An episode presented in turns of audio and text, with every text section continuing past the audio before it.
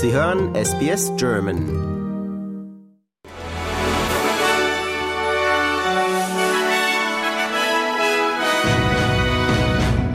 Sie hören den SBS German Newsflash an diesem Mittwoch, dem 23. Oktober. Mein Name ist Adrian Blitzko.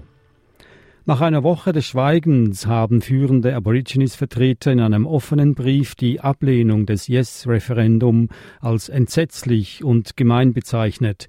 Die Verfassung gehöre den Weißen und keine Reform, die unsere Völker einbezieht, wird jemals erfolgreich sein, hieß es weiter im Brief. Die Niederlage des Referendums führe auf mangelnde Überparteilichkeit zurück, sowohl auf Lügen in der politischen Kommunikation als auch auf Rassismus. Die Zivilbevölkerung im Gazastreifen kann auf regelmäßige Hilfslieferungen hoffen, das teilte die US-Regierung mit. US-Präsident Joe Biden und Israels Ministerpräsident Benjamin Netanyahu hätten in einem Telefonat bekräftigt, dass es nun einen kontinuierlichen Fluss dieser wichtigen Hilfe nach Gaza geben wird, hieß es weiter.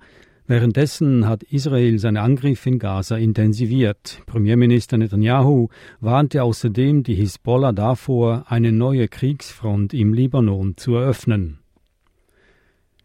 Der australische Premierminister Anthony Albanese ist nach Washington zu einem viertägigen Besuch in den USA geflogen. Bei einem Treffen mit Präsident Joe Biden wird die indopazifische Region Thema der Gespräche sein. Albanese kündigte außerdem an, im November nach Beijing und Shanghai zu reisen.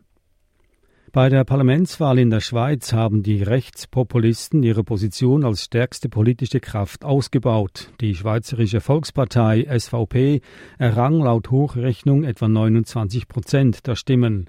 Die Sozialdemokraten kamen auf rund 17 Prozent.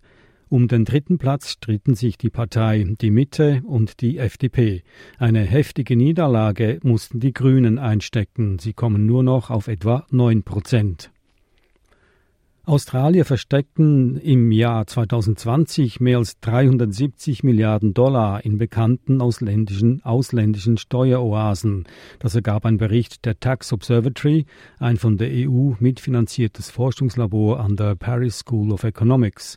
Der Bericht sagt weiter, dass multinationale Unternehmen die Gewinne in Länder mit niedrigeren Steuern verlagern, den australischen Staat um etwa 11 Milliarden an Steuergelder prellten.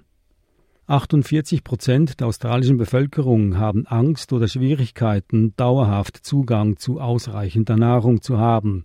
Das zeigt der diesjährige Hungerbericht der Food Bank. Über dreieinhalb Millionen Haushalte hatten in den vergangenen zwölf Monaten mit Nahrungsknappheit zu kämpfen. Das sind drei Prozent mehr als im Vorjahr.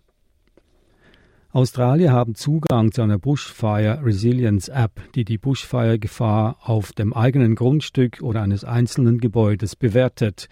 Die neuartige App soll helfen, sich besser auf mögliche Gefahren vorzubereiten. Die Bushfire Resilience App ist weltweit das erste Programm seiner Art.